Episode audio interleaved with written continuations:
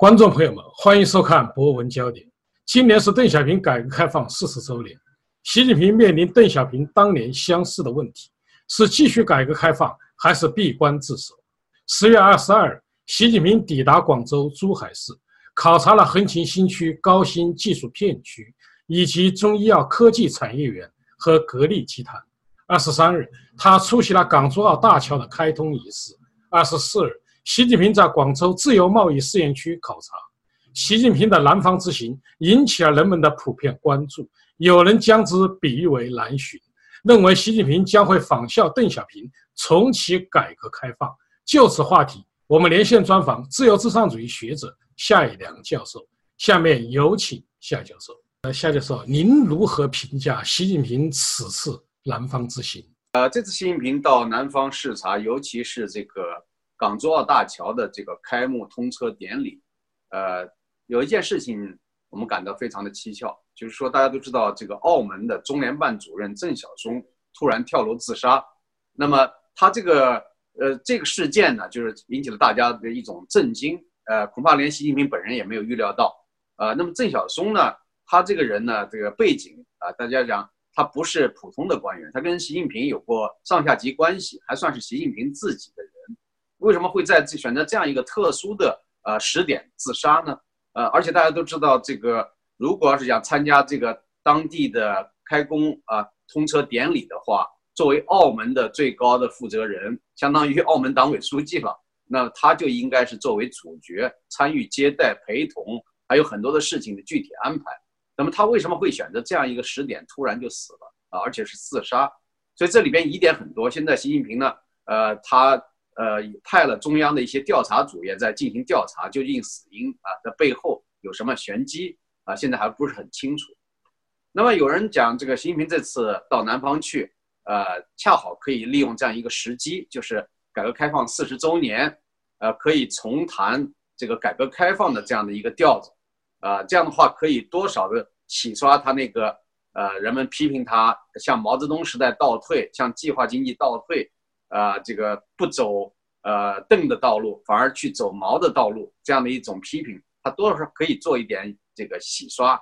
但是后来呢，呃，即便在很多的这种舆论的压力下，在人们的期望之中，他最后呢，呃，多次讲话中只是蜻蜓点水般的点到了改革开放，却没有提及邓小平，没有强调邓小平道路的这种作用和历史意义。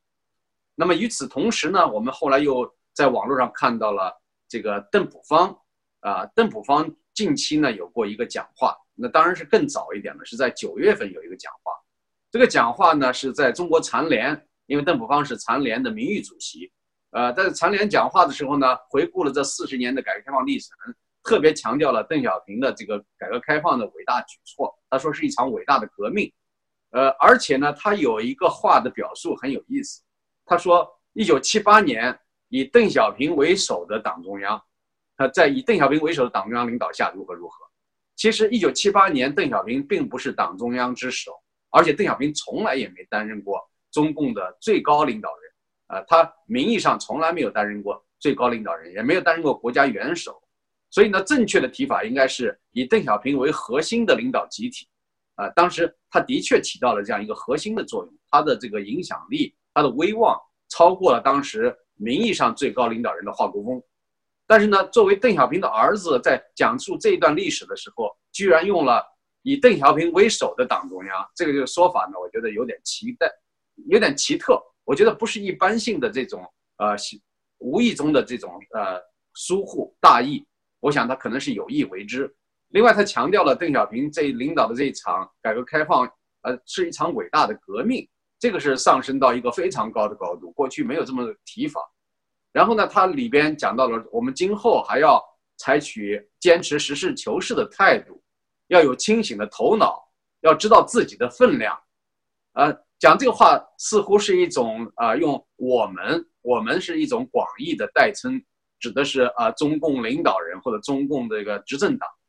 但是呢，这个话呢被外界解读为是针对习近平。因为谁是不实事求是呢？谁没有头清醒的头脑呢？谁不知道自己的分量呢？现在目前这个影射最准确的、最直接的当然是习近平，啊，呃，大家回想起这个我们呃古时代有一些这个名言流传下来的，其中有一句叫“人贵有自自知之明”，啊，人贵有自知之明，就是说人知道自己几斤几两，知道自己的分量，啊，你知道自己是什么样的，能做多大的事儿，有多大的能量。但是前些年我们看到中共官方的媒体经常是通栏大标题说习近平为世界经济引领方向，动不动就是为世界经济引领方向，而且动不动就提中美大国重塑二十一世纪，呃，这个这个什么很多东西都是说中美两国呃对二十一世纪呃怎么样怎么样，好像就是说是世界上就是两个人在做主，在呃主管主宰世界事务，而这个。中国呢，好像是毛遂自荐的啊，呃，自以为是，呃，就跟美国可以平分秋色，可以共同的来决定这些重大的事务。所以呢，我觉得，呃，这个邓普方这一段话呢是有特定的所指，啊，现在大家党内有很多的这个方面都产生一些不满情绪，啊，就是说，呃，习近平过早的放弃了邓小平提出的韬光养晦的这种对外政策，呃，那么。表现出一种咄咄逼人的向外扩张的态势，啊，那么就是说，呃，大国崛起了，什么，呃，一带一路工程了，啊，就是这种向外扩张的战略引起了西方国家的普遍的警惕。那么现在呢，随着美国副总统彭斯发表的那个演讲，呃，应该说美国朝野内外，啊，包括政界学界，呃，各个方面现在都表达了相当一致的这个态度和意愿。也就是对中国要进行这个，呃，就像相当于过去对苏联那样的进行一些呃压制性的行为，无论是从经济上啊打贸易战，啊或者是其他方面的这个不再给中国更多的经济技术和各个方面的援助啊或者支持。另外呢，在军事上要这个凸显美国军事力量的强大和在太平洋地区的存在，尤其是强调了这个。在中国南中国海地区的这种通行自由权，啊，不单美国坚持这一点，而且盟国就是西方的很多国家都是参与了相关的军事演习和通过这一海域。啊，现在有二十六个国家参与，那很多国家的这个军舰和飞机呢，在过去中共划定的所谓识别区通过，那么仍然没有啊，就是中共军队呢过去的说法就是只要一进入啊，不听劝阻的就要打。到现在并没有发生这样的事情，呃，虽然最近呢，呃，国防部长魏凤和还在威胁台湾，啊，说不惜代价，不惜一切代价如何如何，但是想一想，网上经常有网民说谁是代价？我们就是代价，中国普通的老百姓、国民就是他们的代价，啊，遇到的他们认为不能忍受的时候，就要把老百姓当做代价作为牺牲品，而他们自己这个要保护自己的特殊利益集团。他们的家属、子女、财产都转移到海外去，然后遇到风吹草动，他们就可以逃跑。所以这样的一个国家，这个统治集团对老百姓是如此的这种不负责任，呃，而且呢，就是动不动就叫嚣战争，这是非常危险的事情。所以呢，让中国目前在国际上的这个地位形象都受到了严重的这个挫伤。所以很多呢，党内的一些包括红二代、红三代，呃，一种一些不同的利益集团。都对习近平产生了一些不满情绪，认为他根本没有这个能力。啊，他们一个是他好大喜功，他的眼光和教育程度受到严重的限制。然后呢，他身边的都是一些拍马屁的人。如果要是讲敢于直言的人，可能他也不会重用。那么像这样的一个态势呢，使得中国本来是一手好牌，被打成一 打成烂牌，就是说这个状况非常的糟糕。现在处于这种四面楚歌的形势下。居然现在不得不这个呃放软身价，呃又跟这个日本进行了这样的一个亲密的接触。大家都知道，上一次大概是四年前，习近平跟这个阿贝首相见面的时候，习近平摆出了一副非常不情愿的，呃几乎是那种对敌人的才有的那种面孔，啊，那么这次呢，四年之后，那阿布呢，阿阿贝首相过来，呃，那么这次过来的话。是带来了一些好的消息，就是说这个互换日元协定啊，呃，帮助中国这个度过一些难关啊。另外，在这个进出口方面啊，或者其他的一些这个经济贸易合作方面，中日之间会有一些比较大的动向。所以呢，在日本看来，这是二十一世纪中日关系进入到一个新时代的一个信号。呃，中国虽然不一定是发自内心的情愿，但是在目前的这样的一个状态下，他也是不得已。呃，就像当年毛泽东，呃，在苏联的强大的压力和挑战下，啊，毛泽东不得已呢，就是启动了跟美国的这样的一个啊乒乓外交这样的一个战略，啊，最后造成了这个美国跟中国呢逐渐走向关系正常化，建立外交关系。所以呢，这个做法呢，其实就是呃中国古代兵书上或者是战略上经常讲的，啊，包括《三国演义》里边经常玩的把戏。所以现在呢，他也是不得已说这个。过去你看，外交部长王毅动不动就对所谓今日言论不屑一顾，甚至骂说是民族的败类。那现在看来，谁是民族的败类呢？谁变成了今日派了？谁变成了在这个时候又要向日本讨好了？阿贝首相过来还有一个使命啊，就是说要安排日本天皇啊来中国访问。呃，这而且这次接待这个日本首相的规格和这个这个欢迎的形式跟以往也大不一样。你看到这个北京街头上，啊，主要的街道像长安街啊，挂满了日本的这个国旗，这个非常罕见的。因为过去日本的首首相啊也到中国来访问过，但是没有搞得这么声势浩大。所以这次呢，真的是在被迫啊，中美贸易战这个背景下，当西方国家普遍对中国采取一种啊敌对或压制的这样的一个措措施之后呢，中国不得不向日本服软。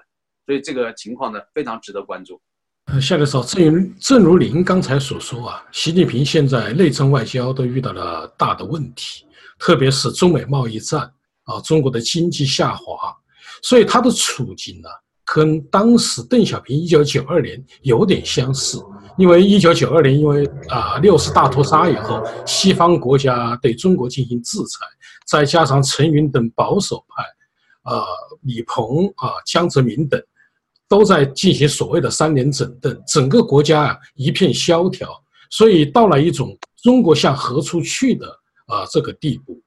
那么您如何比较习近平这一次的南方之行与邓小平一九九二年的来巡呢？我觉得这里边有一些根本不同点，就是当年这个在八九六四屠杀之后，西方国家对中国进行经济封锁，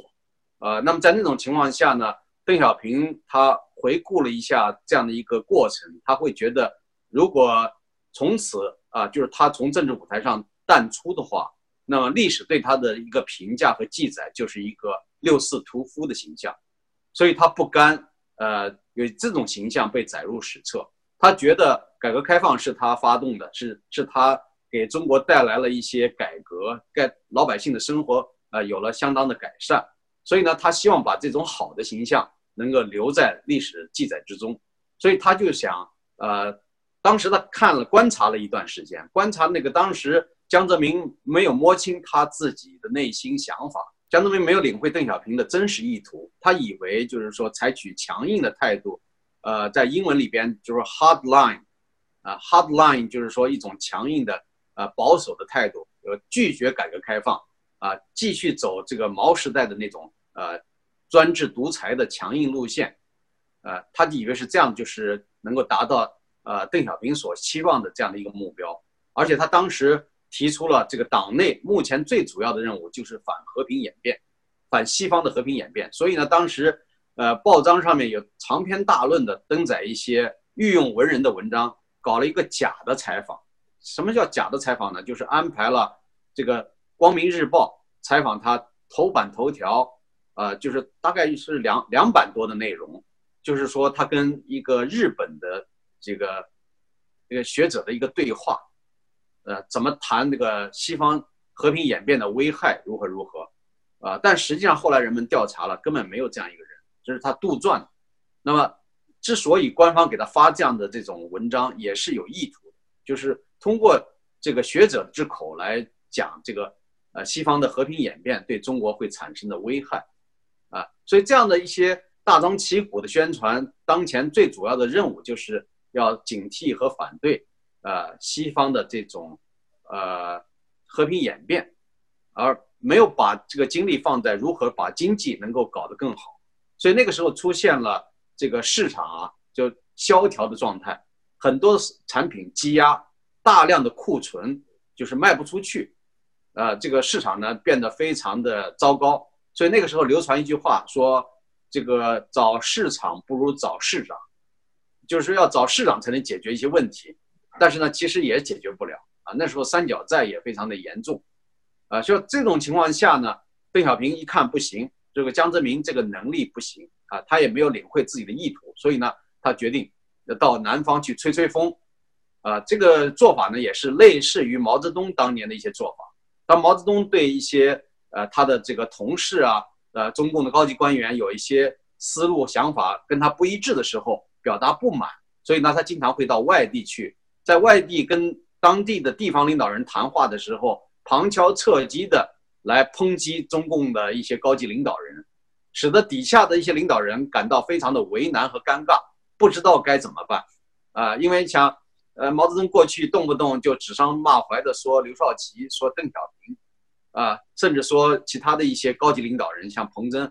那底下的领导人该怎么做呢？如果不配合的话，似乎不够这个紧跟啊，但是如果要是轻举妄动，可能也会断送自己的政治生命，是吧？尤其到后来，呃，毛泽东南巡又在讲林彪如何如何啊，所以有一些将领都搞搞昏了头了。林彪不是接班人吗？是毛泽东最信任的战友，呃，所以他们有的时候呢要听很多次，一直到毛泽东讲的非常清楚，他们才明白。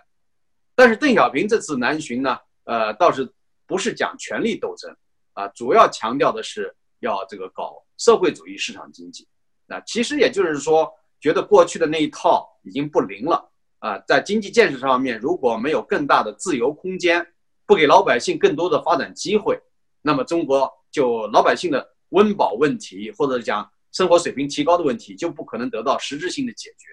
所以呢，他觉得这个呢可能会给他个人的威望带来转机。如果要是讲允许老百姓富起来，那么一旦老百姓富起来，要感恩的是谁呢？就是感恩他，那么就可以抹杀或者讲抵消他在六四期间犯下的那种罪恶。所以他的这种作为一个政治家来讲的话，他的这种啊谋算是相当高明，也确实起到了是非常大的效果，基本上达到了他预设的目标。那么大家都知道，从一九九二年开始到九三年这个全面启动啊这个所谓的市场经济，但是呢。在我看来是不完全的，是准市场经济、半市场经济。所以呢，在这种情况下，搞了十年，中国的经济大有起色啊。那么当时邓小平这个南巡的时候讲话讲得很厉害，说不换思想就要换人啊，不换思想就换人，指的是谁呢？当然是指江泽民了，江泽民总书记。如果要是讲江泽民不能紧跟、不能领会这个意图啊，那如果要是讲。讲话呀，做事都不能跟着邓小平的这种呃调子来走的话，就要可能把它换掉。实际上那个时候已经想过要不要把它换掉，所以江泽民一看就慌了，啊，立马就开始紧跟了，啊，在党的这个呃十四次代表大会上啊，就如何要把这个基调要定好啊，作为这个今后的指导方针。所以呢，那个那次呢，的确是起了相当的作用。但是呢，习近平呢跟邓小平。无论是从能力、眼光、谋略各个方面来讲，根本不是一个级别的，没法相提并论。啊，再说他也没有那么高的威望。啊，现在倒是人家，就就是说现在大家是觉得他应该被换掉，而不是他要换别人。呃，所以他现在的情况呢，就是说他到南方跑了一趟，也没讲出任何有价值的这个东西，所以大家呢可能对他寄予过高的期望。所以我觉得有些人非常的糊涂，到今天还在把希望寄托在习近平身上，而我早就已经给他下定断言了。我认为这个人是不可能有什么大的这种突破或者长进的，啊，基本上他的教育背景、他的眼光，啊，已经决定了他就是这样了，啊，因为他上任以来好几年过去了，没有干出什么像样的事情，啊，包括最近跟。日本首相在会谈的时候，这么重要的场合，居然拿了一个稿子在那一字一字的念，啊，估计这个稿子上面还要注给他注上拼音，生怕他念错。你说像这样的这种无能的昏庸的这样的人，怎么还领导一个十四亿人国四十四亿人口的大国呢？对吧？他这个非常的弱智，啊，本来你这个老生常谈的这些话，那就是在你脑子里边多琢磨几遍就可以了，还用得着去念稿？然后呢，那个国务委员杨洁篪坐在旁边，那个表情也是很无奈，嗯，恐怕下面的这些助手们倒是能够长篇大论的脱稿而出。啊！但是这么最高领导人居然没有这样一个脱稿能力，这么简单的事情还要照稿子念，啊，也让自己尴尬，也会让这个客人尴尬。没有见过这样的一个国家元首或者领导人会是这样的啊。然后呢，我们看到就是说这个蒋南巡啊，他到底最后的结果是什么呢？他重提了改革开放四个字，但是根本没有提及邓小平。所以呢，大家理解呢？他如果要讲改革开放，也是他所定义的改革开开放，就是习式改革开放，而不是邓式改革开放。啊，那么习式有什么改革开放呢？习式恰好是啊，把人们的概念进行颠倒，就是颠倒黑白。因为这是我对他的一个总结。十八大的时候，他提出了中国要搞法治国家、法治政府、法治社会。哎，我们当时都觉得，哎，这个提法至少是不错的呀。但是后来呢？他紧接着又说了，说所谓中国的法治呢，就是在中国共产党的领导下搞法治，所以这犯了一个常识性的错误。法治本身的意思就是法律是至高无上，没有任何一个一种权利，任何一种党派或者集团势力可以凌驾于法律之上，他却要啊反其道而行之，这就是他所理解的法治，呃，中国的法治，包括人权，他也说中国的人权是如何如何。凡是世界上所有宝贵的、重要的价值和理念，他都要颠倒，啊，他就是说这些东西都是有国别特征的，啊，那么在一个国家里边，那就是他是最高领导人，他说了算，他所认为的那个概念是什么，那就是什么。所以呢，他现在讲的改革开放，我认为恰好是那个全面的倒退和复辟，啊，大倒退到大复辟，他自己还说是改革开放，所以这个人呢，已经是无知愚蠢到了极端。呃，应该说是没有底线。夏教授，您知道啊，四呃下个月啊，呃四中全会，中共四中全会呃可能要召开，并且这是一次比较大的会议。您觉得在这一次会议上，习近平现在也感到内忧外患，自己的执政能力啊都出现一些问题，他会不会啊停止他目前的政策，而重回到邓小平改革开放的轨道上呢？呃，这个四中全会的日期据说已经被推迟了啊，被推迟的原因不是太清楚。有的人说是因为他到南边去了，或者其他的一些事务要处理啊，包括日本首相来访，所以打乱了计划。但实际上这都不是真正的借口啊。我觉得可能是党内还是有一些不同意见，就一些问题啊。那么现在呢，这个四中全会会不会解决权力结构的问题？会不会解决某些重要的这个官员的升迁？或者是离职的问题，啊，这个我们不敢断言。但是呢，我想可能会讨论一些比较重要的经济和政策战略问题，啊，包括中美贸易，包括国内的经济，啊，无论是这个股市的这种啊不断的呃这个应该说是股市崩盘吧，或者是股市的一种这个大危机，呃，那么这种情况下呢，怎么来想办法？还有楼市的问题，还有这个。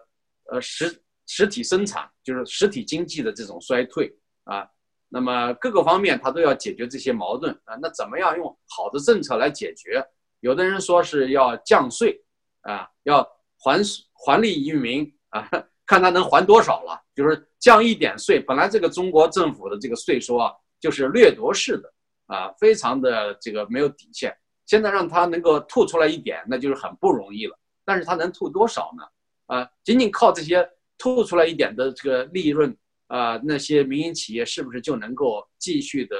啊这个发展或者生存？这仍然是一个非常值得疑问的啊，就是到目前还不是很清晰啊。但愿四中全会呢能够有所啊，给大家能能够有所提振信心啊，或者让民营企业觉得日子好过一点啊。但是也有人说，这个一个是对吧，希望不大；再一个呢，就是说啊。它这个整体性的这样一个缺陷，不能靠某一个方面的改善而解决，啊，再加上这样一个邪恶的政权，大家觉得是早一点灭亡啊，那早好。所以，如果有人给中共支招，说帮助他们解决一些实际的困难和问题，让他们回光返照，能够延续他们的统治啊，多延续几年，这也是一种呵这个帮助中共呃延续邪恶的这种做法。所以呢，我想作为经济学者啊，一般来讲也不敢去呃过多的给他支什么招，而且也没多少招好支啊。就是就算你支招，他光靠那几个招也没办法延续太长的时间。夏教授有几个事实热点呢，想请您点评一下。第一个就是您刚才已经提到的，就是二十五号到二十七号，日本首相安倍晋三访问北京，跟习近平、跟李克强进行了会谈，双方也签订了一些协议。那么对这一次啊会谈，您的评价是什么？首先，我们看两位领导人的握手照片，啊，网上有一些视频。那二零一四年的握手的时候。呃，那个瞬间那一段时间，呃，习近平是什么样的表情？有的人还专门把他那些镜头啊放慢了，一帧一帧的放。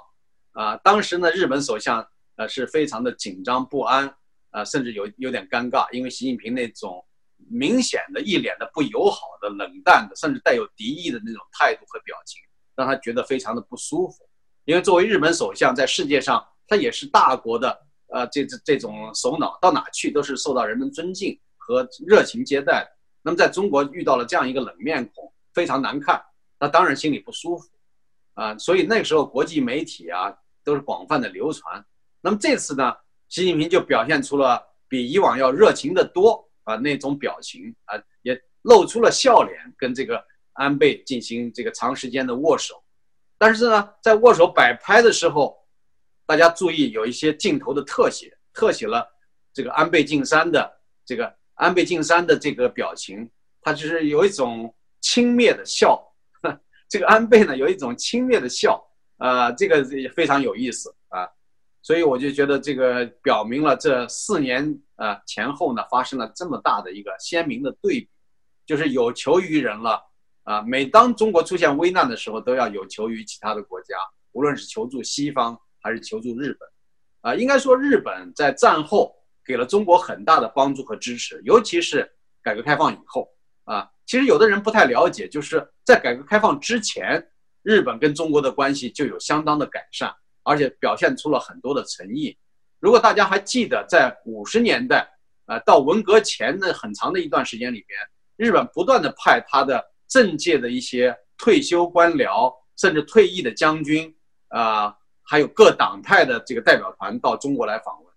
我记得那个时候，这个新闻联播，呃，新闻简报那个那个纪录片，啊，报道最多的就是周恩来总理会见日本的代表团，各个方面的就是团体啊，青年团体啊，宗教团体啊，啊，各个方面的人都有，艺术团体。所以呢，那个时候中日邦交啊，虽然没有实现，但是呢，这个中日两国的关系却并不是冷淡，啊，我甚至认为在五十年代。和一直到文革前，中日之间的关系要好于最近这几年，就是中日有点啊，有点差不多是一种对峙的关系，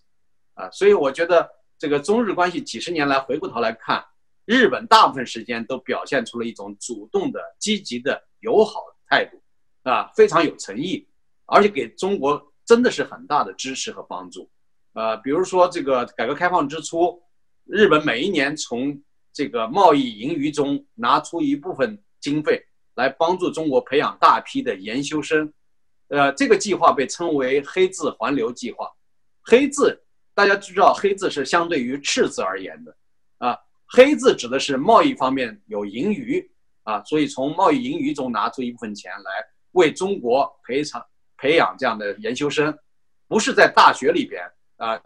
不是在拿学位，而是多半是到企业里边去。啊，或者是到一些研究机构、实验室学实用的技术，啊，包括到日本的一些医院、医疗机构，所以大批的人都接受了这样的培训，得到了很多的好处。另外呢，日本的科技专家、文教专家也大量的到中国来帮助中国搞现代化的建设。我当年八十年代从大学毕业以后，在政府的外办工作，我自己接待了很多的日本的代表团，所以八十年代我自学过日语啊。呃，这个口语还是相当的，发音按照日本人的说法，说我发音相当的准确，啊，那么当时给我很高的评价，所以那个时候接待了很多的日本专家和代表团，包括日本的议员，啊，其中呢有一个人给我印象非常深，就是农林专家那人完全是自己的个人的行为。他到中国去了十几次，啊，带了大量的种子啊树苗。那时候这个种子树苗要想过境，通过检疫是非常困难的，花了大量的时间、成本、精力。最终呢，在中国的荒山上，这个栽了很多的这个经济林啊果木。后来呢，这个让当地的农民呃受益匪浅。那么这个人呢，直到今天，可能中国的老百姓也没有多少人知道。啊，就是这样的默默无闻的。为中国做出奉献的人非常多，啊，如果有时间有机会，以后我还可以专门讲一讲八十年代我跟日本人的交往，以及我当时所记，啊，亲眼所见的一些事情，啊，我觉得非常有意思，啊，那大家也知道，八十年代胡耀邦当时为了这个改善中日关系，做出了非常大的努力，还受到了当时党内的一些保守派的强烈的攻击，啊，所以这里很多的事情就是中日关系呢。是有很多可讲的东西，但是现在的人往往去淡忘了这样的一些，就是日本方面的这种啊友好或者这种奉献，直到这次来，很多人才知道啊，原来日本政府帮助中国已经帮助了四十年了，现在呢这个援助才到今天开始啊就是停止了，不再援助了。不再援助的原因呢，是由于中国呢啊这些年已经成为世界第二大经济体，而且呢不断的到处的去撒钱，大撒币。啊，然后呢，中国的这种态度对日本又是非常的不友好，啊，而且刚好到今年是一个节点，就是四十年，所以呢，就此画上句号，啊，我觉得一方面结束了这个援助，另一方面呢，呃，对中国呢，在目前这个状态下出现的这种危机和困境加以呃疏解，啊，加以这个一些特别的帮助，当然也有人在骂这个日本政府，说为什么要帮这个中国政府这个忙呢？难道是好了伤疤忘了疼啊？这个仇日的这种情绪是谁煽动的？当然是中国政府、中共煽动的。那假如说你现在帮了忙，等到他稍微好一点了，缓过来劲儿了，他一转脸还会再继续骂的，还继续仇日。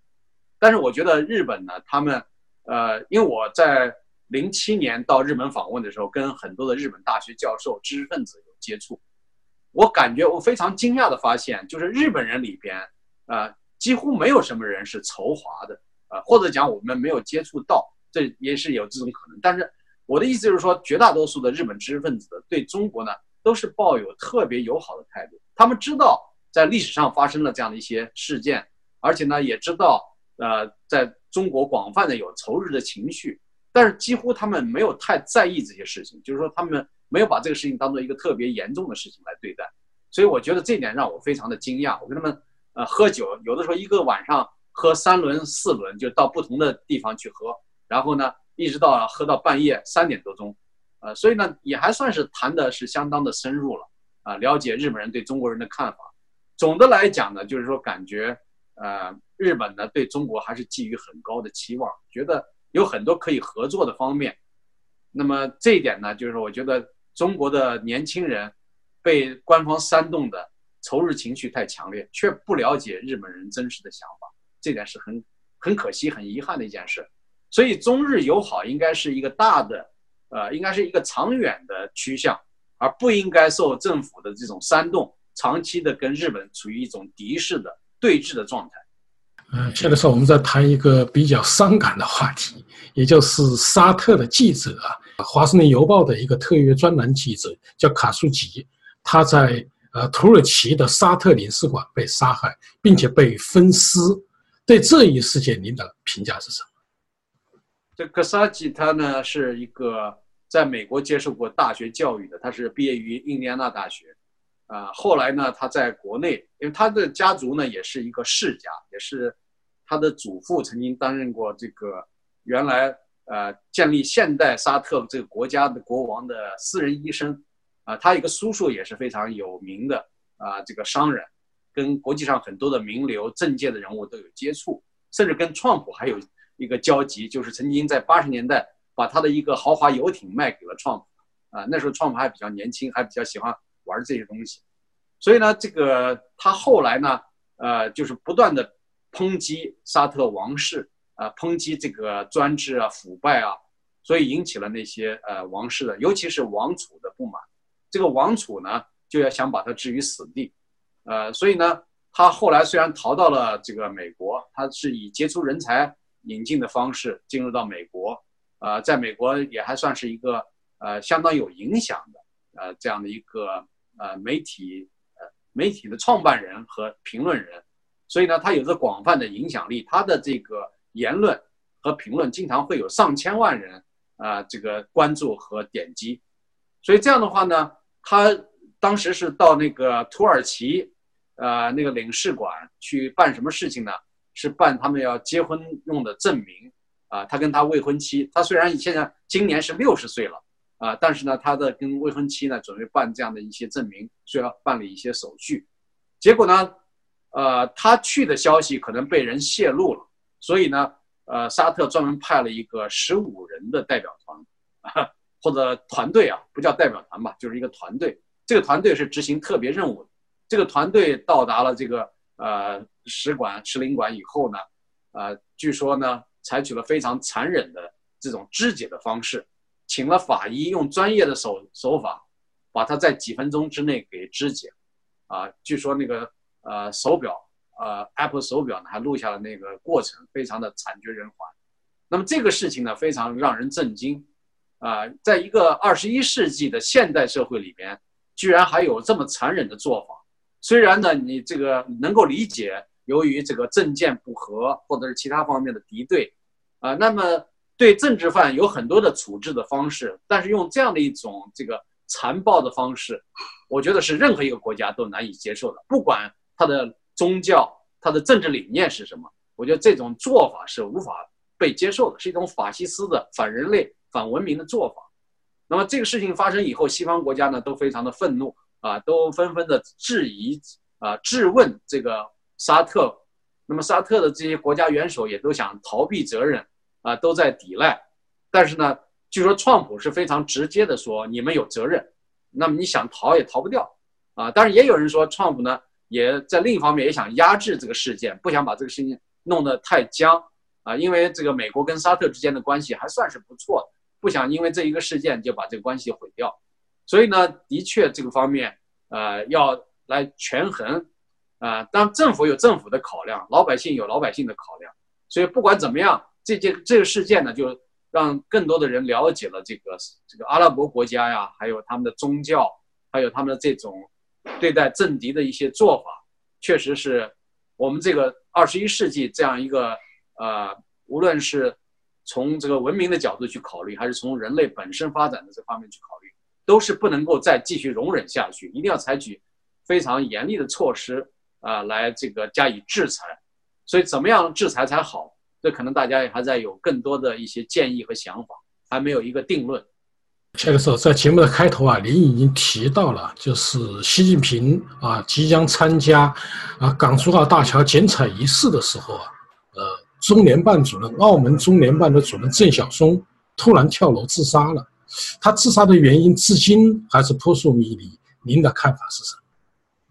有人在猜测，可能是反腐啊，呃，因为这个中共高官里边有谁不腐败呢？就是不腐败，那可是非常奇特的，事情那真正要叫大新闻了，对吧？那既然有腐败本身啊，不值得这个感觉到说啊，因为他有腐败，所以呢，他就要惶惶不可终日，叫自杀。我觉得不是用这个理由就可以解释。再加上他是邓小平，呃，他是习近平的嫡系，他曾经是习近平的这个部下或者嫡系的话，那就更不怕了。那别人都普遍的贪腐，他有点贪腐又怎么样呢？只要他听话，只要他紧跟习近平，应该问题不大。但是据有人推测说，他可能呢有政治野心，甚至参与了一些反习近平的这种所谓的这个内部的政变。啊，这个政变当然不是指军事上的，而只是说啊，一种以和平的方式来这个替换啊习近平的做法。因为在前几个月不是有一种传言吗？说党内在考虑要不要把习近平废掉，废掉以后呢，换一个领导人来替代他。当时有人说呢，是可能要换汪洋上去。那么，假如说这个传言是有一定的依据的话，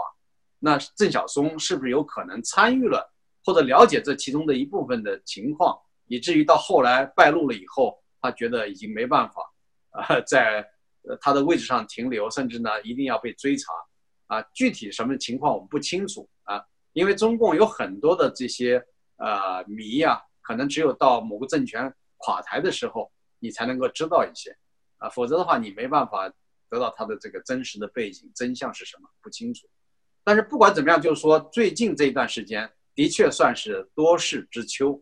啊，邓小平呃这个改革开放的这个策略还能不能被贯彻实施下去，已经是出现了非常大的问号。那么习近平呢，到底会不会继续巩固他的权利，或者是能够把他的一些意图持续的贯彻下去，现在也是一个非常大的问号。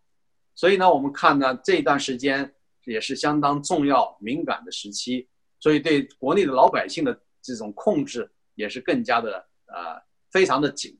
呃，最近我看到网上一个消息啊，说这个安倍首相访问中国，呃，结果呢？这个说是他有一个私生子啊被逮捕了，所以呢他要捞人，他必须去捞人。当然这是网上网友的一个玩笑啊，因为安倍可能根本就没有听说过这回事儿，但是现在也许他知道了。啊，就是说安徽据说是马鞍山那一带有一个安徽的呃年年轻人吧，他说了一句在网上说了一句什么，说这个安倍首相是我的亲爹，啊这个话呢你可以看作是一个玩笑话。你想想，日本首相怎么可能是一个安徽男青年的亲爹呢？啊，这个说法说私生子的话，完全也是没有依据的。因为呃，安倍到中国到底来过几次啊？他当了首相来的话，那都是有很严格的保安措施，怎么可能呢？而且这个人已经是成年了嘛，这个起码有二三十岁这么大年龄啊，所以说这里本身就是一个搞笑的事儿。但是中共呢，却非常的认真，把这个人啊逮捕了。逮捕呢？现在而且以这个寻衅滋事罪，呃，有可能要判刑。大家知道行径滋事罪呢，这个罪名可以往任何人身上去套啊，只要官方认为你是呃有意的对这个党和政府啊有情绪有不满啊，他就会用这个罪名来治你啊。所以这个事情呢，说跟这个日本有什么关系呢？跟安倍首相有什么关系呢？应该说扯不上任何关系。但是呢，他说了，他说我是。安倍首相的，就或者讲是安倍首相是我亲爹，他这样说的话呢，显然就是表明了一种对日本的这种呃爱啊，超过了对本国这个国家领导人的爱，啊，或者像他有意的想一做一种情绪上的宣泄，啊，但是这个呢，虽然是比较荒唐的一件事情，但也不至于要用这个寻衅滋事罪把他判刑，这个有点太过了，这有点类似于过去旧时代。说只许这个州官放火，不许百姓点灯，啊，有点过于的专制，啊，就是我觉得这个事情呢，我希望国际社会能够关注这个事情，尤其是日本政府也应该有所表示。那么安倍甚至可以开一个玩笑，向习近平提出一个请求，啊，说这个青年据说呃是我的私生子，那我想辨认一下，先进行 DNA 的这个。呃，测试能不能把它放出来啊？我觉得可以开开这样的国际玩笑来缓解这个事件。夏教授，向您请教的最后一个问题是有关央视记者孔玲玲在呃前不久一次英国保守党年会上，其中有一个峰会是讨论香港问题。呃，孔玲玲呢突然就呃大声的吼叫，并且殴呃就是说拍打那个工作人员。最近呢，英国的一家法庭即将对他进行审理。您对这事件您的评价是什么？对这个相关的视频以及网上的报道，呃，还有后来这个中国驻英大使馆，呃，中国官方都发表了一些言论，明显的偏向一个自由社会，虽然人有这种自由的言论权。但是不能够粗暴的去啊冲进人家的一个会议里边去干涉人家正在进行的主题，因为你不是会议的正式代表啊，你也没有被邀请发表你的不同的言论。你如果要求发表的话，应该是举手在正常许可的范围里边来表达。但是他不但用一种狂喊的形式来这个扰乱会场秩序，甚至还对啊劝阻他的人进行这个殴打啊这个。殴打打的虽然不算重，但至少它是一种啊激愤的这种啊强烈的这种情绪的表达，所以这样的话呢，呃，其实也触犯了当地的这些最基本的法律的秩序，当然要按照法律的规则来进行处罚。所以呢，大家查了一下他的身份，他是 CCTV 的这个驻英国的记者，啊，据说呢，他跟呃派驻的领导人，就是这个新闻机构的领导人，还有这种情人关系，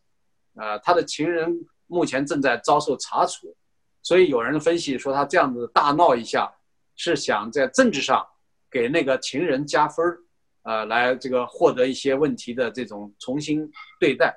但是这种说法呢，我不觉得有非常大的说服力，啊，应该说他这个人呢，从他的理念上来讲，虽然他可能在西方也派驻多年，也接受过一些这个西方的最起码的文明的教育，啊，但是呢，他没有改变他自己的那种荒唐的扭曲的价值观，啊，却要强加于人，在西方社会还要强加于人，啊，进行